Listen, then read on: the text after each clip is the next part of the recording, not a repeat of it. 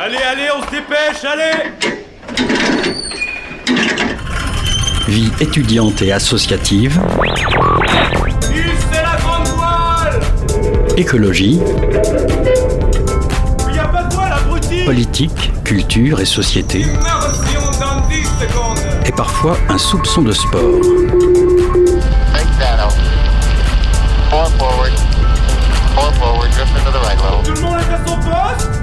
Du lundi au jeudi, 18h-19h, le sous-marin, la quasi quotidienne d'infos de Radio Campus Angers.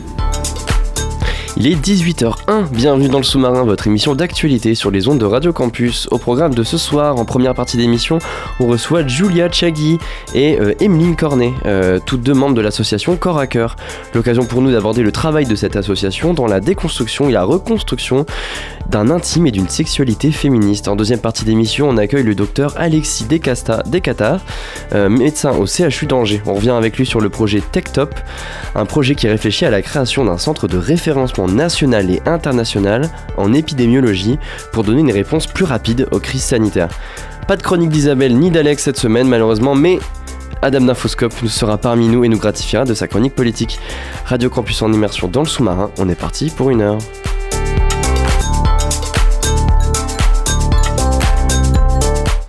Julia Chagui et Emeline Cornet, bonjour, bonsoir. Bonjour. Bonjour.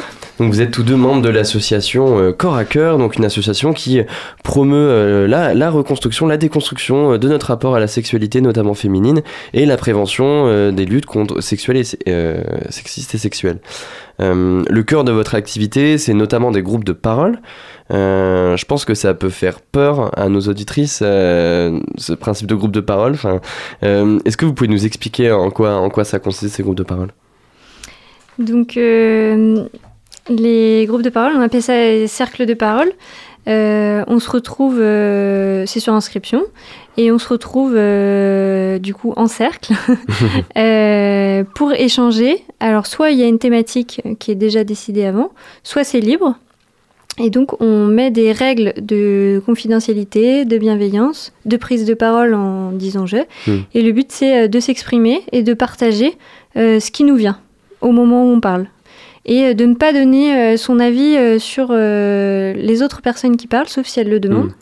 Mais c'est surtout, en fait, de déposer quelque chose qui nous tient à cœur au moment où on est là et qui permet un peu de, de, de s'alléger. Hmm.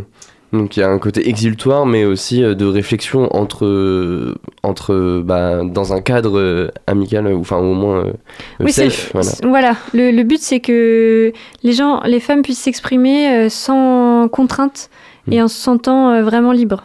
Et du coup, c'est pour ça qu'on fait aussi des cercles en mixité choisie, euh, donc euh, très souvent euh, que entre femmes. Et, euh, euh, par mixité choisie, du coup, on entend euh, l'absence euh, de euh, cis. Mm. Euh, pour l'instant, Donc homme cis, c'est homme, homme, qui n'a pas changé de sexualité. voilà, c'est une personne naissance. qui, qui est née, Qui est née, assignée homme mm. et qui s'identifie en tant qu'homme. Euh, c'est aussi un moment pour soi.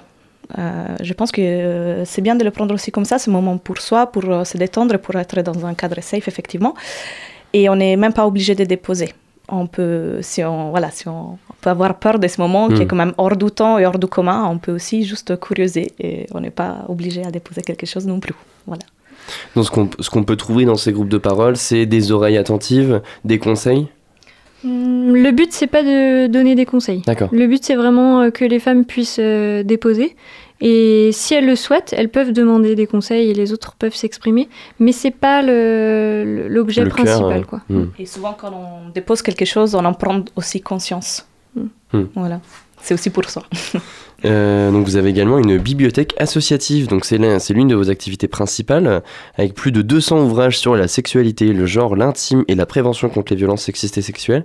Euh, pourquoi vous avez créé cette bibliothèque? Vous trouviez pas euh, assez d'ouvrages féministes satisfaisants dans les bibliothèques grand public? Alors, si bien que les bibliothèques euh, féministes, surtout celles de ville, euh, proposent de plus en plus des ou- ouvrages euh, féministes, euh, c'est sûr que du moment où on se retrouve à la campagne, dans des Mm. petites euh, bibliothèques de village, on ne trouve pas ce type d'ouvrage. Euh, et on peut vite se trouver dans, dans des questionnements à laquelle on ne trouve pas de réponse. Euh, nous, on a proposé cette bibliothèque qui est itinérante entre campagne et ville. Euh, Donc ça fait partie aussi du cœur du projet de toucher les urbains, les périurbains. Et, euh, Exactement. Exactement. Beaucoup de nos adhérentes euh, sont à la campagne et on a un petit peu d'adhérents aussi, adhérentes euh, sur Angers. Mais voilà, l'idée c'est vraiment d'offrir un large choix d'ouvrages qui touchent les genres, les, les questions des genres, de sexualité, de famille, euh, de santé euh, sexuelle, de prévention de violences sexistes et sexuelles, euh, sous un prisme féministe. Et aussi pouvoir euh, créer autour de cette bibliothèque itinérante aussi des rencontres euh, avec des autrices. Oui, parce qu'effectivement, bibliothèque itinérante, euh, donc là jusqu'à juin, euh, elle est dans le café associatif Le Tintamarre à Chalonne-sur-Loire. Euh, mais pendant l'été, elle va devenir itinérante. Où est-ce qu'elle va se déplacer un peu Alors l'idée c'est de pouvoir se déplacer sur des événements, Mm. euh, sur demande, et de pouvoir pas forcément emprunter les ouvrages, euh, mais plutôt ouvrir un cadre de discussion et, et de, de fenêtre sur qu'est-ce qu'est la bibliothèque et Mm. qu'est-ce qui sont les thématiques qu'on traite. Et puis de faire connaître aussi, euh, ça permet de faire connaître aussi euh, sur des événements euh, des livres que après, euh, même si on peut pas emprunter tout de suite, les femmes peuvent aussi avoir envie d'acheter euh, ou euh, d'emprunter ou Mm. d'aller demander dans leur bibliothèque si euh, il y a ce genre d'ouvrage. Quelles évolutions vous souhaiteriez pour, euh, pour ce, ce projet-là, au-delà de l'aspect itinérance euh, J'imagine c'est grandir la collection déjà, euh, travailler avec, euh, je sais pas, l'Université d'Angers ou, ou d'autres écoles, ou... Enfin, qu'est- qu'est-ce que vous imaginez? Alors l'idée c'est déjà de pouvoir hum, acheter d'autres ouvrages. On a une liste assez longue, une liste de souhaits. on espère pouvoir faire un financement participatif, ou, Mm. voilà, pouvoir récolter des fonds pour agrandir la bibliothèque et proposer plein d'autres autrices. Euh, on aime beaucoup aussi le concept de pouvoir travailler avec euh, les autrices et les auteurs euh, des ouvrages pour pouvoir proposer des moments de discussion et de débat. Et pourquoi pas travailler avec d'autres bibliothèques féministes, avec l'Université d'Angers, avec Mm. les futurs musées du féminisme qui Oui. s'installent sur Angers. On a interviewé d'ailleurs Christine Barr sur l'ouverture de, de ce musée féministe. Euh, vous proposez également des stages d'autodéfense féministe. Euh, donc ça a été l'objet d'un article dans le journal euh, dans l'Ouest France. Donc ils sont basés sur la méthode d'autodéfense québécoise Riposte. Donc euh, vous parlez d'une autodéfense physique, mais également verbale et mentale. Euh, Est-ce que c'est nécessaire pour une femme aujourd'hui, peu importe son âge, euh, de, de, de, de savoir se défendre, de se défendre? Euh, moi, je pense que oui, Emeline. Oui, oui, je suis d'accord. Euh, Je pense que oui, et je pense que c'est encore plus important de- d'avoir en soi la conscience qu'on peut se défendre. Mm. Euh, psychologiquement, en fait, avoir l'autorisation, s'autoriser à dire oui, je peux me défendre. Euh, je peux répondre à un commentaire euh, désagréable, je peux me positionner avec ma voix et ma posture euh, devant quelqu'un qui me menace. Parce que je pense qu'on a aussi beaucoup de peur intériorisée pour toutes le, les histoires négatives qu'on peut entendre dans les news, pour les conditionnements en fait patriarcales qui nous imposent de rester bien tranquille chez nous le soir parce que sinon, voilà, sinon. Et puis ça permet aussi de, de se rendre compte aussi des fois de situations euh, qui sont en fait euh, des violences sexistes et auxquelles on est tellement habitué que Hmm. presque on n'y fait pas attention quoi. Donc euh, c'est intéressant euh, cette formation pour ça, ça permet de, aussi de se dire euh, ah oui en fait là ça me va pas commence- et quand commence l'agression, Voilà ouais. et en fait là ça me va pas et en fait je peux répondre. Je ce que je trouve intéressant dans, dans, dans cette méthode, c'est que voilà, il y a aussi l'aspect euh, euh, autodéfense verbale et mentale. Euh, donc on peut se défendre aussi avec des mots.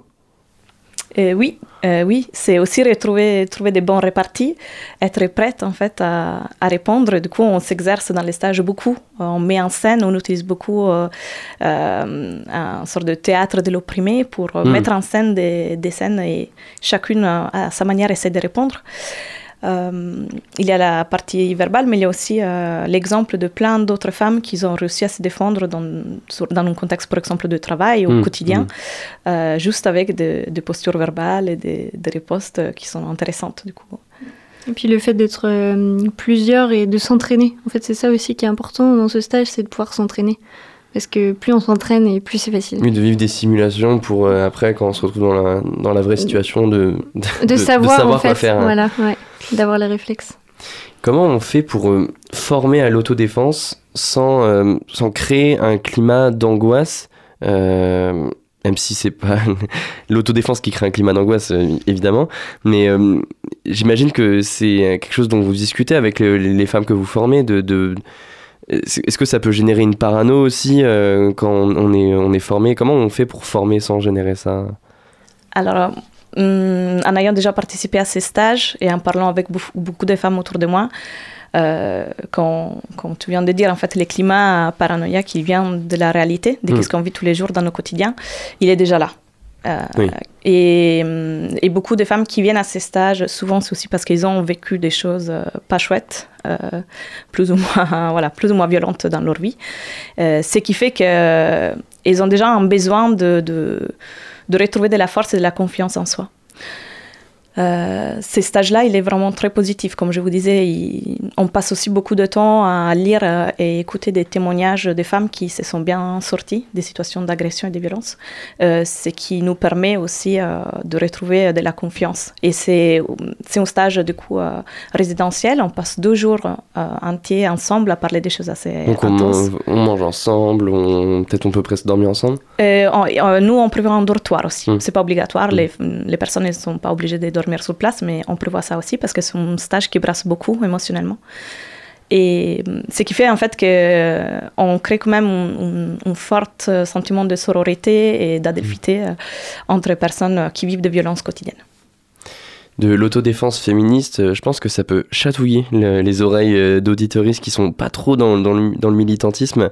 Cette année à Rennes est né le premier réseau d'autodéfense féministe dans un quartier populaire. Donc ça fait suite à un féminicide survenu un an plus tôt. Le 7 mai dernier, selon l'association Nous Toutes, on dénombrait déjà 41 féminicides depuis le début de l'année, donc depuis le 1er janvier 2023. Est-ce que c'est la solution, ce- ces groupes euh, d'autodéfense euh, de quartier, ou pas forcément que de quartier? Est-ce que c'est la solution pour attaquer sérieusement ce problème des féminicides en France? C'est une des solutions, mais ça fera pas tout. mais déjà, euh, ça permet quand même aux femmes de, de se sentir mieux Hmm. et, et d'avoir aussi ce sentiment que on avance et on fait quelque chose. Euh, mais après, euh, ça passe par plein d'autres choses euh, et aussi des actions politiques en fait. Hmm. Et je veux préciser aussi euh, que ça s'appelle stage d'autodéfense féministe, justement parce que ça permet de voir euh, le contexte euh, structurel dans lequel les violences euh, Mm. euh, patriarcales elles, s- elles- elles agissent. Et du coup, c'est important pour moi de comprendre euh, qu'est-ce qu'il y a derrière certaines violences et de pas simplement le, bah, comment ça se passe pour souvent des féminicides, de pathologiser euh, l'agresseur, Mm. souvent l'agresseur, désolé, non. euh, en disant voilà, c'est un cas isolé. Et ces stages permettent aussi de voir que- qu'il y a des violences qui sont généralisées et que du coup, euh, on peut passer aussi par l'autodéfense, mais on peut aussi se mettre ensemble, créer des assos, euh, créer Mhm. des groupes de parole, créer plein d'alternatives qui permettent de, voilà, de combattre le patriarcat. Mais est-ce que c'est vous, ça fait partie de vos objectifs de, je sais pas, faire un réseau d'autodéfense ou, ou pas spécialement du tout euh, Alors là, par rapport aux, demandes qu'on a euh, vis-à-vis du stage, euh, c'est vrai qu'on se pose la question si entre nous, il pourrait y avoir quelques-unes euh, qui se forment Hmm. à cette méthode pour pouvoir pro- pro- comment dire, proposer plus souvent des stages. Pour l'instant, on a la possibilité d'en proposer un par an Hmm. par, avec la formatrice euh, Pauline Dourillon de l'association nantaise La Troussotti. Mais voilà, si on avait une formatrice euh, ici, ça pourrait être euh, chouette. Elles sont pas beaucoup en fait des formatrices en France. Du coup, ben elles sont très sollicitées et donc forcément elles peuvent pas répondre à toutes les demandes. Donc le fait de se nous de se former en interne, ça pourrait être intéressant, ouais, en Oui, effet, pour proposer plus Hmm. et répondre à la demande euh, qui grandit chaque chaque session proposée. Voilà. Oui, ça tend à se, à, se- à se- Oui, se à chaque fois qu'on refait une session, on- du coup, ça, ça réactive euh, beaucoup de gens et du coup, la liste d'attente, en fait, est déjà. euh, là, il y a déjà une liste d'attente pour l'année prochaine, quoi. Hmm. Aujourd'hui, à l'heure actuelle, on n'a jamais autant parlé de, de féminisme, de liberté du corps de la femme, euh, mais le plaisir féminin reste encore un mystère pour beaucoup, et l'intime est encore bien souvent construit dans le sillage des inégalités patriarcales. Votre association propose une, nouvelle vision de, la sexualité féminine, du plaisir de la femme, de, l'intime. Oui, euh, c'est sûr que hum, on essaie de déconstruire. On essaie de déconstruire en fait euh, ce qui a été construit pendant de nombreuses années. Et donc euh, ça prend du temps. Il faut aussi avoir conscience que c'est... enfin, ch- chacune à son rythme et, euh, et que on avance comme on peut et que c'est pas, on va pas tout déconstruire d'un coup, quoi. Donc euh, voilà. Mais oui, c'est un peu le but euh, de proposer euh, une autre vision et, et en fait, le, rien que le fait de se poser la question de est-ce que ça me convient, est-ce que c'est normal, enfin normal, plutôt est-ce que ça me convient. Mm. Rien que ça, déjà, ça, ça permet d'avancer. Exactement, comme le dit Méline, c'est vraiment essayer de comprendre les injonctions qui, qui pèsent sur nous au quotidien, dans les milieux de l'intime, dans les milieux familial, euh, sexuel, euh, du genre, voilà. Et euh, essayer de, de comprendre et déceler qu'est-ce qui est fait pour nous, Hmm. Euh, sans forcément devoir répondre à, à une attente extérieure, en fait. Et, et ça peut être aussi justement euh, de construire des injonctions à la sexualité positive, féministe. Mm. Voilà, ça peut être aussi quelque chose qui pèse. Euh, Mm. voilà, du coup, c'est pouvoir discuter de tout ça, c'est très riche. D'où aussi l'intérêt euh, d'avoir accès à une littérature euh, Mhm. féministe euh, qui, qui en parle bien en fait, euh, fait par des militants ou par des, des, des militantes pardon ou des penseuses ou ou- enfin ça, ça fait partie aussi de, de tout ce travail de formation. Oui, voilà. La bibliothèque, c'est vrai qu'elle est aussi, euh, au final, euh, pour nous former aussi nous. Euh, et après, a aussi diffuser et pouvoir échanger avec les autres. Mais c'est vrai que pour nous, euh, c'est une, grosse, euh, un gros axe de réflexion, euh, la lecture de ce livre. Et, et voilà, on échange entre nous aussi sur, euh, sur tout ça. Dans le projet associatif qu'on peut voir sur votre site, euh, on sent aussi une vraie approche spirituelle de cette sexualité et de la féminité. Euh, alors le féminin sacré, c'est un mouvement euh, qui est très controversé. Euh, pour autant, vous l'évoquez clairement dans vos thèmes de table ronde, par exemple. C'est- quoi votre approche du, du féminin sacré? Alors, comme, comme tu as dit, c'est vrai que ça fait partie des choses qui existent. Mm. Donc, on a décidé de. On s'est posé la question. hein, et on a vraiment décidé de eh ben, avoir une- cette thématique au sein de nos ouvrages et de nos discussions. Euh, parce que euh, elle fait partie du monde euh, actuel du féminisme, mais on n'est pas à revendiquer euh, Mm. que c'est la solution ou qu'il faut aller vers ça. Euh, là en- encore, on est dans la proposition euh, et, et la, la découverte. Quoi. Donc Mhm. le but, c'est que les femmes aient accès à ça, mais que euh, n'est pas là à obliger les gens, hein, bien sûr, à, à partir là-dedans. Ça fait partie d'un tout. Euh, on a une approche qui est quand même euh, euh, pas essentialiste. Mm. Euh, L'idée, c'est n'est pas non plus dire qu'il y a des formes d'être femme et des formes d'être homme. Au contraire, bah, vous verrez notre bibliothèque aussi assez queer et ouverte à, aux différences. Euh, ce qui nous a fait questionner sur cette thématique-là, c'est que beaucoup de femmes arrivent au féminisme aussi par ça. Hmm. Peut-être qu'on Euh, peut expliquer le féminin sacré, c'est vrai que je oui. ne l'ai pas expliqué dans ma question. Euh, alors, reprenez-moi, c'est une, une vision ésotérique, enfin en tout cas, c'est, euh, on peut approcher ça comme ça, spirituelle, qui, qui donne un pouvoir euh, à la, au féminin, à la femme.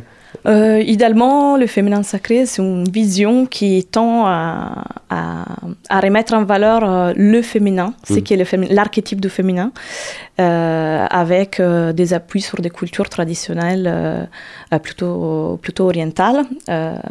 et du coup, qui prône un empowerment, une, une sorte de mise en valeur euh, de tout ce qui était euh, avant, auparavant, négligé et méprisé, euh, car féminin. Mm. Euh, c'est sûr que vu comme ça, ça, c'est, ça peut être essentialiste, ça peut dire les femmes sont comme ça, les hommes sont comme ça. Euh, mais le but pour nous, c'est, vraiment de, de, de faire en sorte que tout ce qui peut amener une femme à se sentir mieux avec elle-même, à ce qu'elle vit, et, et pouvoir aller vers euh, voilà, une, une redécouverte de soi et des autres, c'est, c'est positif en fait. Et on essaye quand même d'inclure euh, tout ça dans, dans nos discussions féministes. Oui, de pas l'occulter euh, pour vous mettre à dos aussi euh, des, des femmes qui rentrent par, par cette porte-là euh, dans, dans, dans, dans le féminisme. euh. Oui, voilà, c'est un tout, quoi. Euh, dans le cadre des relations hétérosexuelles, euh, pour déconstruire la sexualité féminine, on doit aussi déconstruire la sexualité masculine et le regard patriarcal sur, euh, sur l'intime. Est-ce que votre association a envie d'élargir son approche pour aller sur le terrain de la sexualité euh, masculine? Alors, je vous vois sourire, vous y Mm. attendez peut-être à cette Ouais, question non, non, mais c'est. On aimerait bien, oui. On propose un premier euh, cercle de parole pour hommes 6, D'accord. euh, les 9, 8 ou 9 Le juin. 9 juin, je sais plus. Euh, et euh, dans nos bibliothèques, il y a plein d'ouvrages qui sont dédi- voilà, dédiés à cette thématique-là, euh, à la prise en charge de la contraception, Mm. à la sexualité, à comment déconstruire euh, voilà, le rôle de homme viril. Du coup, on vous invite à partir euh, de septembre à venir découvrir ces ouvrages à la bibliothèque euh, de Cœur à Cœur, à- au café associatif euh, L'échappée belle à Belle Ok. Merci beaucoup, euh, Julia, euh, Julia Jaggi euh, et Emeline Cornet, euh, pour avoir répondu à mes questions. Euh, J'imagine que si on veut plus d'informations, on peut se rendre sur votre site, sur vos réseaux sociaux. Oui, Exact. on a un site internet, on est sur Facebook et sur Instagram. Ok. Et on a Merci. une petite newsletter, euh, vous pouvez vous abonner sur le site internet. Merci beaucoup. Chers auditeurs, restez bien à l'écoute du sous-marin sur le centre FM. On va se laisser quelques minutes en musique.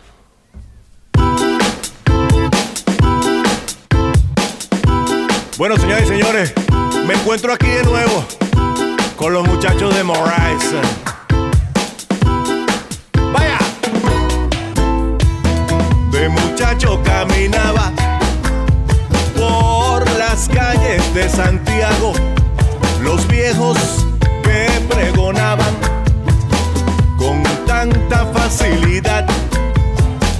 Lo notaba muy normal como era tan natural y al paso varios años empecé a profundizar.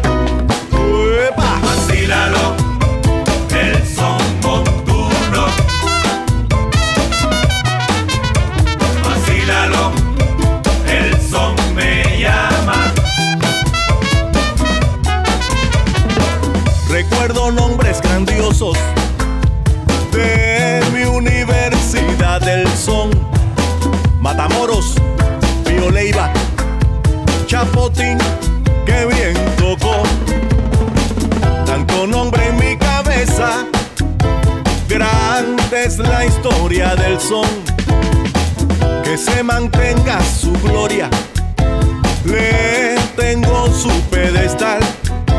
Latino, que se respete lo tiene que valorar. Por las calles de mi barrio se respira el Santa cantaleta vieja que se siente en la calle de mi barrio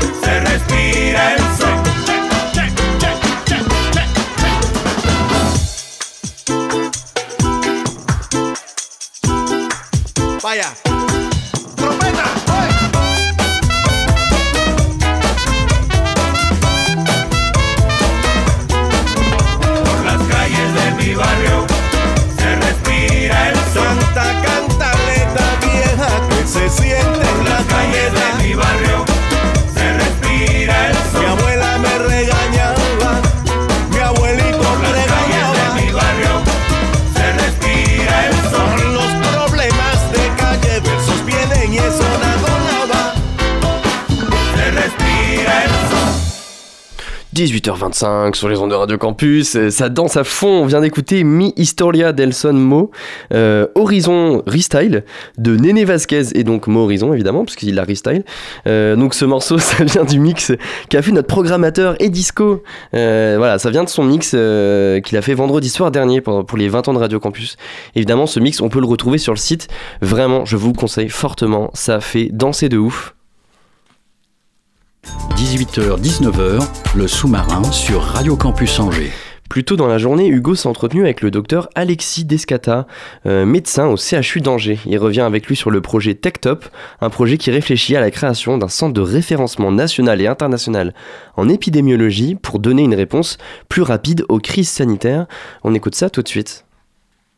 En réponse au Covid-19, les projets de recherche autour de l'épidémiologie se sont multipliés sur le territoire des Pays de la Loire, et notamment le projet TechTop, un projet qui a pour but de, de donner naissance à un centre de référencement national et international en épidémiologie translationnelle dans les domaines de la santé au travail, de la toxicologie, de l'anticipation et de la réponse rapide aux crises sanitaires. Alexis Descata, bonsoir. Bonsoir. Vous êtes professeur des universités à l'Université d'Angers et praticien hospitalier en médecine et santé au travail au CHU d'Angers, et c'est vous qui pilotez ce projet TechTop depuis euh, ses débuts. Tout à fait. On va commencer doucement, euh, Alexis Descata. J'aimerais d'abord que vous nous définissiez ce que c'est l'épidémiologie translationnelle. Ah ben, et en effet, c'est pas une, une notion commune. L'épidémiologie, enfin, c'est le rapprochement de deux. euh, hop, c'est le rapprochement de de deux euh, notions importantes. L'épidémiologie, qui est vraiment la science de la description des épidémies, de leur interprétation, qui permet justement à certains scientifiques, depuis, euh, on va dire, les, les premières infections, mais qui s'est étendue à toutes les maladies euh, forcément transmissibles ou non transmissibles à l'homme, et la partie translationnelle, qui est une, en fait un anglicisme qui signifie en fait le transfert de euh, la recherche souvent fondamentale vers le patient. Donc, c'est-à-dire faire en sorte que la recherche puisse s'appliquer directement ou puisse. euh, En fait, ça veut dire effectivement de faire de l'épidémiologie appliquée et applicable, à la fois donc aux personnes directement intéressées, hein, que ce soit les patients, les personnes au travail, ou effectivement les personnes victimes de crise, mais également les décideurs et toutes les personnes qui peuvent justement aider à l'application de ces choses. Une crise sanitaire, c'est un événement provoqué par un problème de santé publique qui peut toucher un nombre important de personnes. Votre travail s'est articulé autour de la santé au travail, de la toxicologie et de l'anticipation et réponse rapide à des crises. Alexis Descata, est-ce qu'il y a un problème de santé publique dans le monde du travail aujourd'hui? Alors, je ne vais pas tourner les choses de la même façon, c'est-à-dire que la santé au travail est une branche de la santé publique. Et l'a été euh, de manière historique dans de nombreux pays. En France, on a une médecine du travail qui a permis justement d'avoir un aspect clinique spécifique à cette spécialité et qui a été développée et qui est une spécialité depuis, euh, depuis les années 80. Ce qui explique effectivement que la médecine du travail telle qu'on la connaît en France a dans son giron, entre guillemets, tout un aspect santé publique, justement pour prendre en compte l'aspect collectif des maladies liées au travail. Dans le projet TechTop, vous parlez de réponse rapide aux crises sanitaires et vous liez ça avec le monde du travail. C'est pour ça que je vous posais la question. Alors en fait, la, la- la réponse est un petit peu différente, c'est-à-dire que Personnellement, je suis professeur de médecine du travail et je suis également urgentiste et j'ai été à l'origine de la création d'un groupe international de recherche sur la prise en charge des crises en milieu de travail. Et effectivement, en fait, l'articulation dans euh, ce projet de recherche, c'est justement d'avoir mis en, en- en lien euh, la notion de crise qui est souvent et qui existe dans de nombreux contextes au niveau industriel. On l'a vu hum, récemment, mais avec, euh, avec Lubrizol, mais même précédemment avec d'autres accidents industriels. Et donc, justement, l'objectif était de créer une certaine continuité à la fois dans l'enseignement, sur l'encadrement, sur la recherche, entre le monde de la santé au travail et le monde de la gestion de crise. Le projet TechTop avait été écrit un an avant l'arrivée du Covid. Dans ce projet et ce que j'ai pu lire de ce projet euh, que vous nous avez envoyé par mail, vous parlez notamment de troubles musculo-squelettiques et de risques psychosociaux. Euh, est-ce que c'est vraiment ça les deux problématiques qui touchent le monde euh, du travail aujourd'hui en termes de santé publique? Alors, il y a de très nombreuses santé au travail. On le sait et la dernière conférence qui vient de s'achever, euh, euh, qui est le séminaire de recherche de la Commission internationale de santé au travail, qui a eu lieu à Angers, montre bien, et avec le Bureau international du travail, qu'il y a de nombreuses maladies ou circonstances euh, pour lesquelles les patients, plutôt les salariés deviennent des patients, et qu'une prévention est faisable effectivement, quand on regarde un petit peu les chiffres, on voit bien que dans le monde, et qu'on prenne des chiffres euh, dans les pays industriels comme la France ou d'autres pays en Asie, en Afrique, en Amérique du Sud, on voit bien que les pathologies de type ostéo-articulaire, ou au contraire les pathologies dont l'un des facteurs de risque sont le risque psychosocial et toute la composante organisationnelle, euh, travail prolongé, euh, sont parmi les plus fréquents, même si bien entendu restent les cancers, les risques biologiques et plein d'autres choses. Euh, justement, selon l'IFOP qui a publié une étude en, 2023, là cette année, près de 86% des salariés en France souffrent de troubles musculosquelettiques. Alors, les, chiffres sont probablement. L'étude en question est une étude. Euh, Vous l'avez consultée, cette étude Alors, pas directement, je pense, cette étude-là, mais on a régulièrement ce qu'on appelle un observatoire qui est organisé effectivement avec la, Direction générale du travail et notamment la branche statistique hein, qui est la DARES, hein, qui fait des études sur les conditions de travail et qui voit bien que entre euh, la, là, on va dire, il y a un spectre relativement large de ce qu'on appelle les douleurs musculosquelettiques. Et effectivement, à partir du moment où on apporte une composante professionnelle, on voit que la, la fraction attribuable liée au travail varie. En général, on est plus sur des fonctions, et ça dépend un petit peu de votre travail, puisque par définition, le travail est quelque chose d'hétérogène. Et donc, on a une possibilité d'avoir des chiffres qui peuvent être éminemment variables en fonction de, leur, de ce qu'on appelle par TMS. Donc troubles musculo-squelettiques. Il y a quelques jours, Santé publique France a publié une, une étude, euh, elle aussi, près de 75% des troubles musculo-squelettiques qui résultent d'une activité professionnelle n'ont pas été considérés comme des maladies professionnelles par les caisses d'assurance maladie. Est-ce que le projet TechTop, euh, qui a pour but de donner naissance à un centre de référencement, a aussi pour but de permettre au pouvoir public de mieux se saisir de ces problématiques pour accompagner les travailleurs et les travailleuses au sein de leurs entreprises et, Alors, et leur lieu de travail?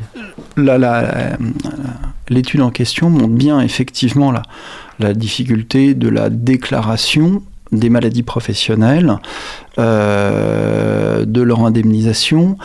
Après, il faut se rendre compte que le système actuel, euh, justement, est basé sur des tableaux de maladies professionnelles. Et effectivement, plus on aura des chiffres, on va dire, corrects, basés sur une, euh, recherche fiable, applicable, transférable, et donc, on va dire, translationnelle, on permettra d'avoir effectivement des éléments permettant d'optimiser euh, la prise en charge euh, de nos travaillants. Est-ce que c'est un problème qui vient de ce tableau des, euh, des, maladies professionnelles ou est-ce que c'est les salariés qui finalement n'arrivent pas à le faire reconnaître malgré l'existence de ces maladies dans le tableau? Alors il y a plein de raisons et la réponse est, multifacette. Euh, ce qu'il faut bien comprendre, et, encore une fois, le projet de recherche, il est basé sur euh, essayer d'optimiser la prise en compte des facteurs professionnels à un moment donné et dans la vie, euh, dans la vie de l'individu. Euh, je ne pense pas que voilà, il puisse répondre à toutes les questions que vous posez, qui sont multiples et pour lesquelles je serais probablement pas la meilleure personne pour y répondre. Avec euh, ce projet euh, TechTop, Alexis Descata, qui vise à associer recherche épidémiologique, anticipation et préparation de réponses rapides aux crises sanitaires et aux accidents industriels, vous allez proposer donc un, une plateforme qui a pour but de référencer, un centre de référencement. Qu'est-ce que vous allez recenser? Alors en fait, on va, le but n'est pas de référencer. Le but est de rendre, euh, de devenir entre guillemets, un- une référence dans différents domaines. Le premier domaine, par exemple, c'est euh, le chercheur a un outil qu'il utilise en épidémiologie, et ça en est un exemple, c'est euh, l'utilisation d'une matrice emploi-exposition. Or, effectivement, de très nombreuses recherches peuvent être utilisées, peuvent utiliser ce type d'outil, mais ça reste du domaine de la recherche. Et l'objectif, c'est de pouvoir, à terme, pouvoir l'ouvrir à d'autres professionnels en sachant qu'il existe de très nombreuses limites et justement, il faut qu'il y ait un centre dit translationnel qui permette justement un transfert de ces outils. C'est vrai aussi pour les revues systématiques, qui est le deuxième point euh, de TechTop. Un autre problème abordé euh, par euh, votre projet TechTop, c'est la gestion des risques psychosociaux au travail. Donc risques psychosociaux, dépression, burn-out, etc. Non Euh, Non, en, fait, en fait le- le- le- il faut confondre la, la- la- pas la différence, la différence entre le risque et la maladie. Euh, la maladie, oui, la dépression, c'est une maladie. Un burn-out, c'est une forme, alors effectivement, plus ou moins difficilement euh, diagnostiquée, mais on est sur une maladie, on n'est pas sur un risque. Le risque, c'est effectivement, alors dans le langage commun, on peut parler du stress, il y a plein de modèles hein, qui existent sur le risque, mais encore une fois, l'exposition qui sera le risque psychosocial, c'est une mesure de certains, certains éléments. Dans TechTop, on ne s'est pas intéressé directement à la mesure de stress, puis encore une fois, il y a, il y a- de nombreux chercheurs dans le monde, y compris à proximité euh, à Angers, qui font ça remarquablement bien. On s'est intéressé à certains aspects. Par exemple, l'un des aspects qui est la notion de travail prolongé mais on n'est pas allé du tout au-delà de l'ensemble des pathologies mentales euh, qui sont liées. Travail prolongé, vous faites le point avec ma prochaine question. Moi, là-bas, je voulais pas vraiment faire de parallèle avec la réforme des retraites, euh, mais vous parlez vous-même de travail prolongé. Est-ce que finalement le temps de travail euh, peut être générateur de facteurs de stress, euh, mais aussi de troubles musculo-squelettiques aggravés quand on progresse dans sa carrière? Alors, quand je pense de temps de travail prolongé, je pense hebdomadaire. C'est-à-dire qu'effectivement, on a euh, et on a montré euh, justement grâce à ce travail-là, c'est que euh, plus on travaille longtemps dans la journée, et sous réserve qu'effectivement il y ait certains contextes on sait qu'on peut avoir des effets sur le long terme. Alors, je ne vais pas rentrer ici sur la réforme euh, et de tout, le, de tout ce qu'on entend autour, mais c'est sûr que euh, par définition, euh, à partir du moment où vous avez une quantité de travail qui augmente, il faut que la qualité du travail augmente. C'est-à-dire que et dans TechTop, on a, on, on a une partie euh, avec euh, une thèse, une thèse en cours, justement pour essayer de modéliser euh, les trajectoires professionnelles pour savoir s'il y a des seuils, si comment on fait déjà pour prendre en compte les différentes années, l'intensité, la fréquence d'exposition. Pour l'instant, c'est des choses qui n'ont pas encore été mesurées. Bah, là, on est en plein dans de la recherche. Hmm. On peut le faire à un moment donné, on a des ergonomes qui font ça toute la journée, c'est leur métier de mesurer les choses. La seule chose, c'est que sur 30 ans ou 40 ans d'exposition, là on a un grand point d'interrogation et c'est une des choses auxquelles on, va voir. Et on sait qu'à l'avenir, en mélangeant des approches populationnelles, des approches individuelles, y compris avec euh, des mesures, des capteurs, euh, des questionnaires, des choses comme ça, on arrivera à faire euh, probablement avancer cette question-là et pouvoir donner une réponse un peu plus claire justement à nos décideurs et surtout à nos travaillants. Votre travail avec TechTop a aussi une dimension internationale euh, assez importante, avec notamment une étude de cas en Inde. Un des membres du projet a travaillé sur un contrôle des risques sanitaires dans l'industrie chimique dans une usine pétrochimique en Inde. Cette usine a été précurseur car elle a pris à bras le corps la question de la santé des salariés. Euh, qu'est-ce, qu'elle vous a appris cette étude de cas? Comment vous vous en servez? Alors en fait, euh, on n'a pas du tout travaillé avec l'Inde dans, dans- ces éléments-là. On a fait ce qu'on appelle une revue systématique, c'est-à-dire qu'on s'est basé sur différentes revues qui ont été publiées et on a essayé de regarder si collectivement ces cas publiés permettaient de donner une réponse là où l'étude individuelle n'apportait pas de réponse. Et un des points de TechTop, justement, ça a été de développer et de confirmer ce que justement des collègues internationaux, parce que encore une fois, la recherche est pas quelque chose de national, c'est quelque chose qui se fait de manière globale, mondiale. Et donc, on a essayé d'apporter des éléments, euh, notamment effectivement avec euh, euh, plusieurs études hein, qui sont parues, notamment une sur les, les expositions au chlore, euh, qui permettent justement d'optimiser les choses. Alors qu'est-ce qu'elle vous a, que- comment, qu'est-ce que vous avez pris à travers l'étude de ces diverses études? Et bien justement, on a, on a appris ce qui fonctionnait, ce qui fonctionnait pas, et ce qui fonctionnait avec quel niveau de preuve. Encore une fois, si on veut changer un petit peu euh, les mesures, euh, les mesures dans le monde, euh, les traitements ou même la prévention, il faut qu'on sache précisément ce qui est efficace de ce qui ne l'est pas. Dans le monde du médicament, on a l'habitude de faire des essais cliniques.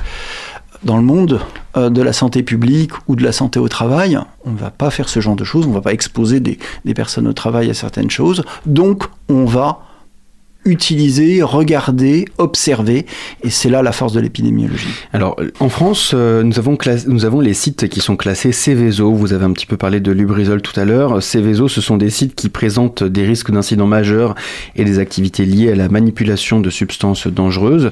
Donc, on se souvient tous de la catastrophe euh, Rouen et cet incendie à l'usine Lubrizol.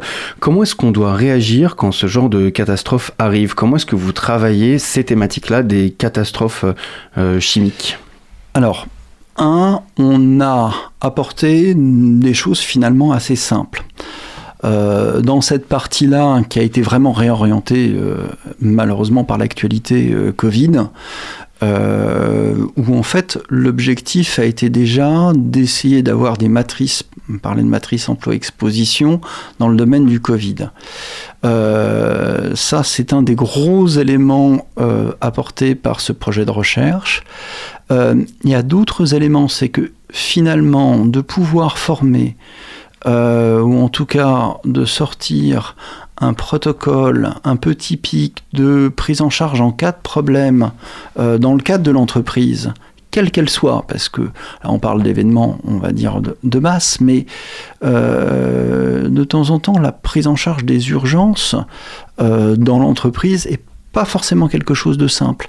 Et donc, de sortir un espèce de conduite à tenir, protocole, je parle bien entendu quand il n'y a pas de professionnel de santé. Quand il y a un professionnel de santé au travail présent, les choses sont assez simples. Mais quand il n'y a pas, pour que chaque travaillant sache justement quoi faire. Et finalement, on s'est rendu compte que grâce à l'architecture euh, des systèmes de secours français, il y avait peu de choses à faire, il fallait simplement expliquer ou informer via les entreprises les travaillants sur la conduite à tenir. Et encore une fois, hein, les agences régionales de santé, aidées justement par euh, nos collègues euh, de médecine d'urgence, au sens large, y compris avec les pompiers, ont justement euh, bien organisé les choses et on, l'a vu même récemment. Et, et donc justement, là, tout le monde maintenant a les éléments et les conduites à tenir. Il faut savoir que bien entendu, si on veut y arriver, comme c'est des choses heureusement rares, et ben c'est on s'entraîne et c'est pour ça qu'il y a régulièrement des exercices qui sont organisés par les agences régionales de santé. On ne peut évidemment pas ne pas évoquer euh, le Covid-19. Euh, votre étude de- donc a été commencée avant euh, l'arrivée euh, du virus. Et elle se concentre sur la santé au travail. Je suppose que le port du masque au travail a aussi dû changer la donne à un moment au cours de vos recherches. Alors, en fait, l'étude avait été hum, commencée, entre guillemets, écrite avant, et en fait, elle a débuté au moment du Covid, de la Covid. Euh, et c'est pour ça que, effectivement, la prise en compte de la prévention au sens large, parce qu'on parle du masque, mais il faut penser aussi aux éléments collectifs, à tout ça, sont des éléments qui ont été tout à fait pris en compte et justement intégrés sur les questions, on parle certains ont découvert la notion de télétravail, hein, qui était bien connue dans, certaines entreprises, totalement inconnue dans d'autres. On a bien vu effectivement que la prévention était devenue quelque chose d'essentiel sur euh, la continuité de fonctionnement de l'entreprise. Peut-être une dernière question, euh, Alexis Descata. Le projet TechTop, c'est aussi des questions autour des problèmes toxicologiques. Aux États-Unis, euh, les, autorités, les autorités sont complètement dépassées par la crise des opioïdes actuellement. Et les morts se comptent par dizaines de milliers. On est en un an à plus de 80 000 personnes décédées à cause de cette crise des. Comment est-ce qu'on peut appréhender les crises sanitaires aussi de cet ordre? Alors, la, crise américaine euh, est dramatique. Hein. Je ne sais pas moi qui vais euh, vous le dire. Heureusement, effectivement, elle s'inscrit dans un contexte dont, en tout cas, en, tout cas à ce jour, nous sommes totalement épargnés. Euh, puisqu'elle s'inscrit dans un contexte euh, industriel, commercial, euh, que nous, heureusement, nous n'avons pas en France. ce qui est sûr, c'est qu'effectivement, et encore une fois, on va parler de la toxicologie. La toxicologie aiguë, c'est plus la conduite à tenir en cas d'une exposition chlore, parler d'opioïdes, parler etc. Finalement, en fait, ça va être de prendre en compte la réponse adaptée en termes collectifs. Et justement, ce qu'on a essayé de développer, c'est ce que j'expliquais tout à l'heure, c'est la, euh, la capacité de pouvoir donner des réponses avec un niveau de preuve individuelles, enfin des études relativement éparses, souvent sans groupe, sans groupe comparateur comme on dit en recherche, euh, et de les mettre ensemble et de voir si quelque chose en ressort et est suffisant pour justement prendre des décisions en termes de santé publique. Merci beaucoup, Alexis Descata, d'avoir répondu à nos questions sur les ondes de Radio Campus. Euh, vous êtes euh, professeur des universités, praticien hospitalier en médecine et santé au travail au CHU d'Angers, et vous êtes aussi porteur de ce projet de recherche TechTop qui vise à associer recherche épidémiologique, anticipation et préparation de réponses rapides aux crises sanitaires et aux accidents industriels. Merci beaucoup. Merci. Et merci à Hugo pour euh, la réalisation de cette interview velu. Voilà, c'est le mot choisi. Dans quelques instants, on va avoir le plaisir d'accueillir Adam d'Infoscope pour sa chronique politique, mais avant ça, on va se laisser quelques minutes en musique.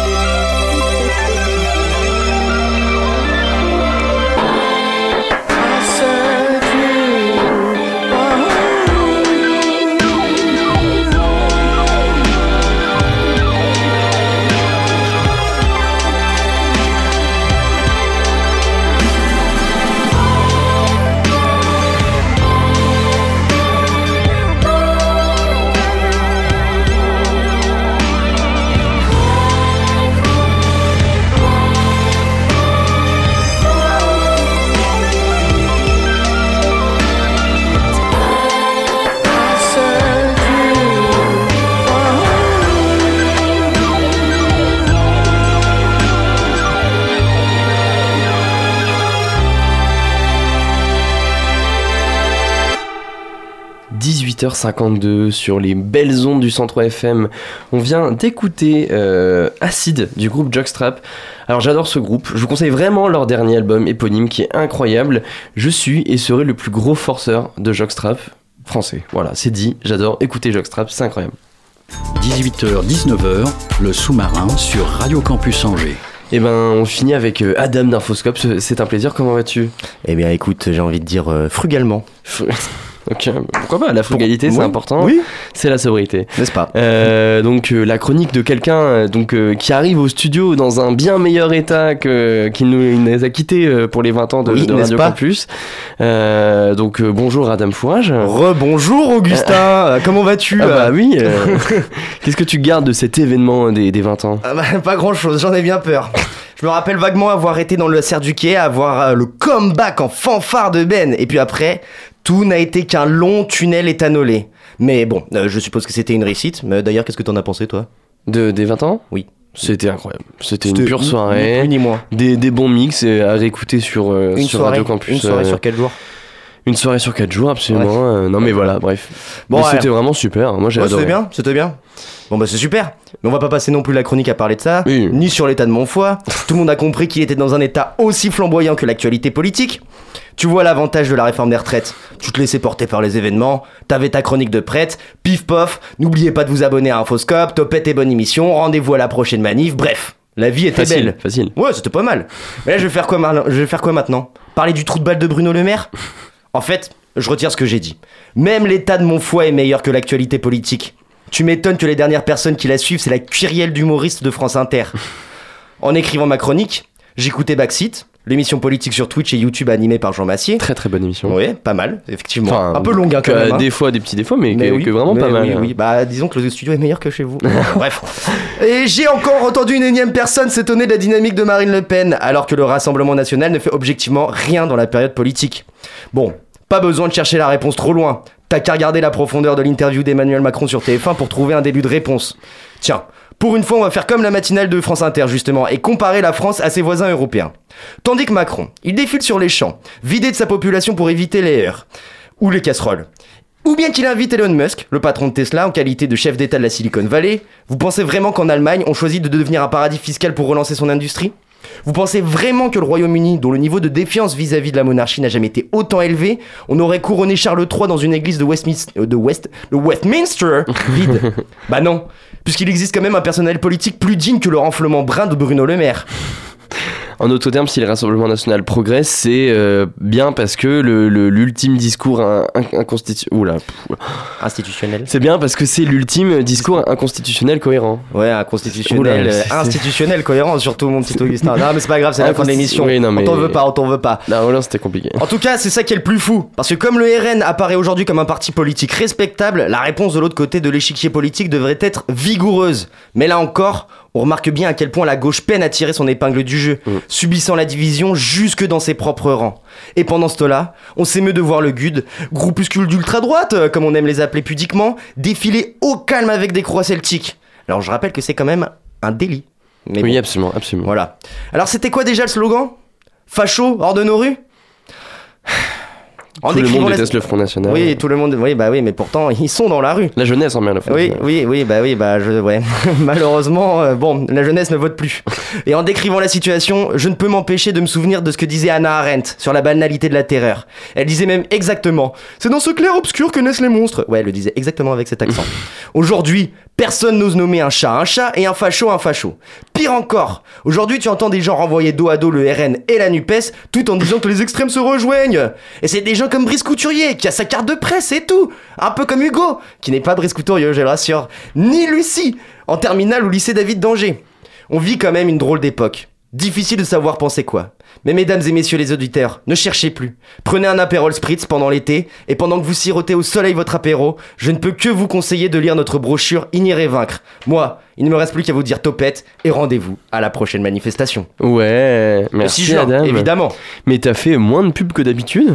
T'as Ouais. fait une référence à Infoscope, mais en réalité, deux quoi. deux, deux, deux. Non mais merci beaucoup pour ta chronique. Bah merci à toi pour l'accueillir. Malheureusement, l'heure tourne et le sous-marin remonte lentement mais sûrement vers la surface. Merci à toutes et à tous de nous avoir écoutés.